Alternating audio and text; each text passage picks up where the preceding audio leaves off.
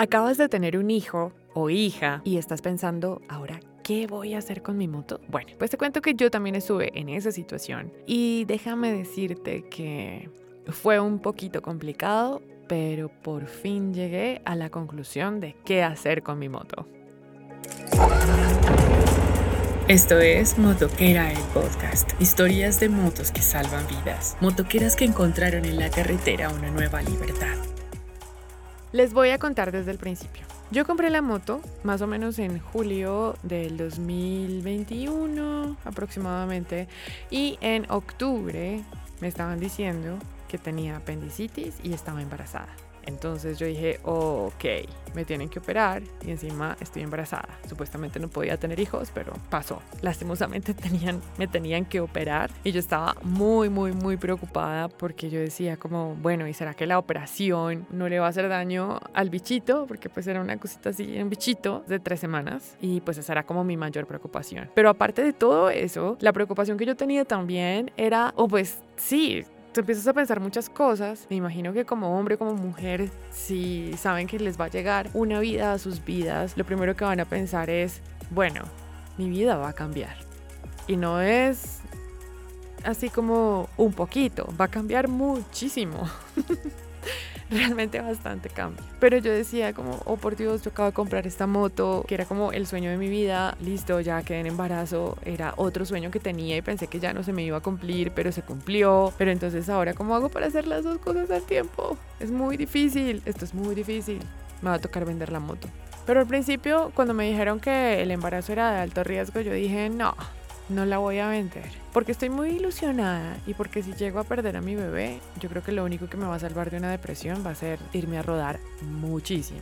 De pronto hasta, yo qué sé, qué hubiera pasado, no sé, como renunciar o algo así, decir como, chao, me voy a rodar por el mundo porque, no sé, perdí esto tan hermoso que con lo que estaba ilusionada en ese momento. Eso era lo que pensaba. Afortunadamente no pasó nada, eh, tuve un pequeño percance y, pero pues no pasó mayores en el embarazo después de la vacuna de COVID, que me dio como una hemorragia y pensé que iba a tener una pérdida, pero afortunadamente no me pasó nada. Y Elena nació súper bien. Pero entonces más o menos en el segundo y el tercer trimestre del embarazo yo estuve pensando qué voy a hacer con la moto. En el segundo trimestre sobre todo yo era como no, ya definitivamente como ya está bien, todo está bien, vamos a vender la moto. Puse el aviso, hice todo, hice la lista de mis, de los accesorios y toda la cosa que creo que hice un podcast a raíz de eso porque tengo tantos accesorios en mi moto para relajarme cuando me caigo, si es que me caigo, que yo dije, voy a hacer un podcast acerca de eso. Pero cuando hice la lista, hice el aviso, el aviso de hecho lo hice como vendo la moto por motivo embarazo.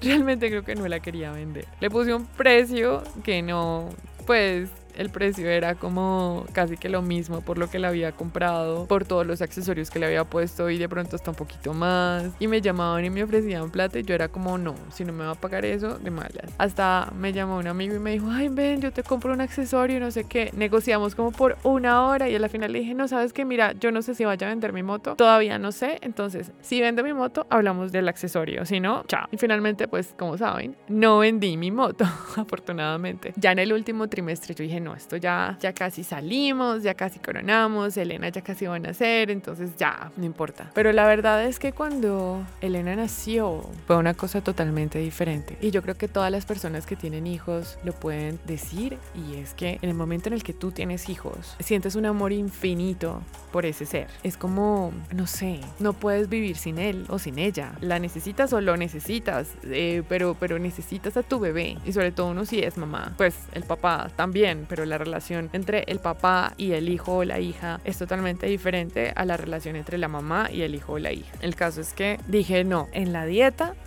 que fue un poco duro, porque pues tocaba estar todo el día en la casa, yo estaba pendiente de, Elena todo el tiempo. Uno se cansa, nada que hacer. Uno se cansa, yo soy una persona supremamente hiperactiva, me gusta estar haciendo como mil cosas al tiempo. Por políticas de la empresa no me dejaban estar pendiente de la oficina, sino que tenía que estar totalmente pendiente de Elena y yo me sentía como, hey, no estoy haciendo nada, estoy en la casa solamente cuidando a la bebé y sentía que no estaba haciendo nada cuando en realidad estaba pues cuidando a una bebé de pocos meses de vida, lo cual es muchísimo, pero en ese momento no lo veía así.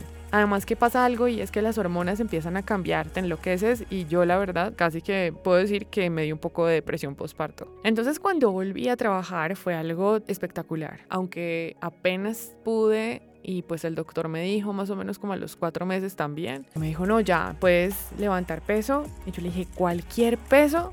Y me dijo, sí. Y yo, bueno, está bien. Entonces me fui a hacer un curso con Capital Riders. y en ese curso normalmente a uno le ponen a tirar la moto al piso y a levantarla. Y yo dije, no, sí, frescos. Yo acabo de tener cesárea hace unos meses, pero yo levanto la moto. Y pues lo hice con ayuda del profe un poquito, eh, pero sí levanté la moto. Luego salimos a rodar, mi esposo y yo, y él tuvo un accidente que le salió como una moto de la nada y se chocó contra la moto, pero fue así como, no sé, él iba y así, más o menos. yo venía detrás de él y yo dije, va a alcanzar a frenar. No alcanzó a frenar. Entonces se chocó al frente mío y vi como dio un bote. La moto de él quedó llantas arriba y él quedó por allá tirado. Entonces yo frené y nada, pues ahí ya pasó lo del accidente, esperamos una grúa, llegamos a la casa, toda la cosa, él estaba bien y pues estuvo bien después, no le pasó mayores, pero yo quedé traumada también, fue como qué susto, o sea, cualquier cosa nos puede pasar y qué tal que nos pase a, él o a mí y qué tal que nos pase a los dos juntos y entonces Elena, ¿qué? ¿Qué vamos a hacer con Elena? No sé qué. La siguiente rodada no fue chévere para mí, no fue chévere porque yo era pensando, Dios, ¿y si me pasa algo? ¿Y si me pasa algo? ¿Y si me pasa algo? Entonces ese miedo me hacía manejar mal. Y yo dije, no, o me quedo con la moto bien o simplemente la vendo. Porque si voy a seguir andando en moto, tengo que andar en moto sin miedo. Porque si ando en moto con miedo, voy a manejar mal y ahí sí me va a pasar algo. Entonces tomé la decisión de, no, pues empecé a buscar rodadas y dije, no, me voy y voy a salir y voy a andar sin miedo. Y empecé a andar sin miedo, que es algo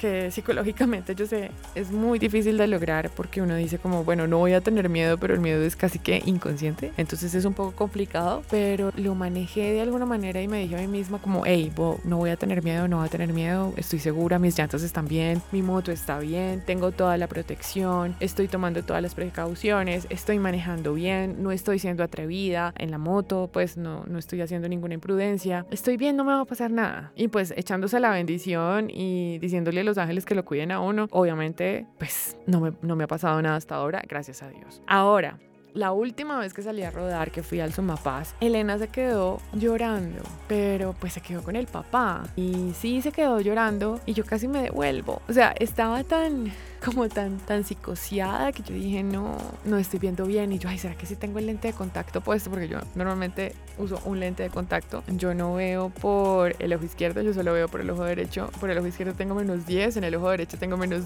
2. Pero sí, sí, sí tengo licencia y tengo licencia para manejar y todo. El caso es que yo era como, no, no estoy viendo bien. Y yo, ¿será que no me puse el lente de contacto? O no, no, no, es que este lente de contacto está sucio. Y después dije, no, cálmate. Lo que me está pasando es que estoy estresada. Elena se quedó llorando a pesar de que se haya quedado llorando con el papá, pero me dije a mí misma, no, nada, esto lo vas a hacer por ti y solamente por ti. O sea, por mí, Alejandra. Y ok, bueno, listo. Espero que a lo largo del día como que se me vaya pasando y esta angustia que tengo por dejar a Elena un domingo en la casa con el papá se me pase y pueda disfrutar de mi rodada. Y sí, se me pasó pues llegué al punto de encuentro, hablé con los amigos, con la gente pues que iba a la rodada y ya como que se me iba pasando, se me iba pasando, se me iba pasando la angustia y ahí fue ya como que cuando llegué al, desayuno fue como no, listo, Elena está bien, está con el papá, el papá la ama, el papá la cuida, está bien, ahorita más tarde llega la abuela y le ayuda al papá un ratico y, y yo dije no, pues es que yo soy muy afortunada y yo creo que eso es algo que nosotros los que tenemos alguna pasión pero tenemos hijos, si podemos nos toca como buscar a alguien que nos ayude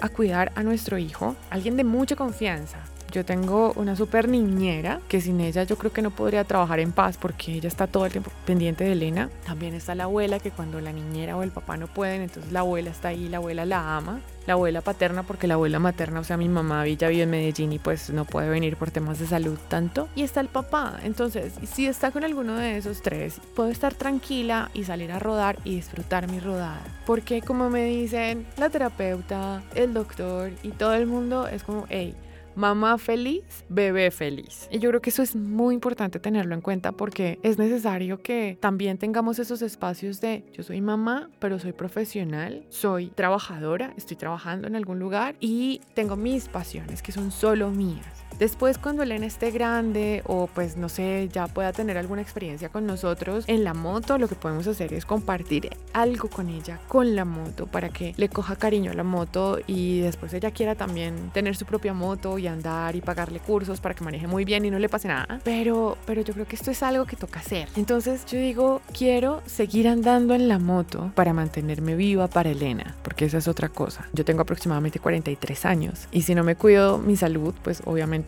me va a morir muchísimo más rápido de lo que podría ser. O sea, si no me cuido bien. Y pues la verdad yo quisiera durar lo que más pueda para mi hija, no sé, hasta que tenga 40, 50, yo qué sé. Obviamente con una buena vejez. Y yo creo que la moto nos ayuda a envejecer bien. A eso es a lo que quiero llegar. Entonces, esa es como una de las conclusiones. Quiero rodar en la moto para mantenerme viva para Elena. Por otro lado, sí, es duro salir en las mañanas, dejar a Elena, por lo menos en rodadas de un día. Todavía no, no he tenido rodadas de varios días y no tengo ganas de hacerlo yo con rodar un día ya tengo suficiente. Un día cada, no sé, cada 15 días para mí es perfecto. Pero pues en algún momento voy a poder compartir este tiempo y este hobby con ella. Tener la tranquilidad de que alguien te está cuidando a tu bebé, alguien de confianza, un papá, abuela, la super niñera o algo así, o la mamá. Y hay una conclusión y es que mamá feliz, bebé feliz. Entonces, para terminar ya con esto, es importante que seamos felices con lo que estamos haciendo. Cuidar a nuestros hijos es fundamental y tener todas las precauciones del mundo para andar en moto y estar tranquilos, que no nos va a pasar nada y que vamos a estar bien y relajados y manejando bien, sobre todo sin miedo, es fundamental. Entonces, sigue andando en moto, usa todas las protecciones, sé prudente, ten la protección en tu moto, no tengas miedo y maneja bien. Es tan solo eso. Disfrútalo, que acuérdate que nosotros vemos la siguiente curva, pero Dios, Él ve toda la carretera. Esta temporada fue producida en Audition con sonorización y musicalización de Envato Elements. Pueden escucharnos en Google Podcast, Spotify, Apple, Anchor o donde prefieran escuchar sus podcasts. Soy Alejandra Olguín Giraldo y gracias por escuchar. Pero sobre todo recuerda que nosotros solo vemos la siguiente curva, pero Dios, Él ve toda la carretera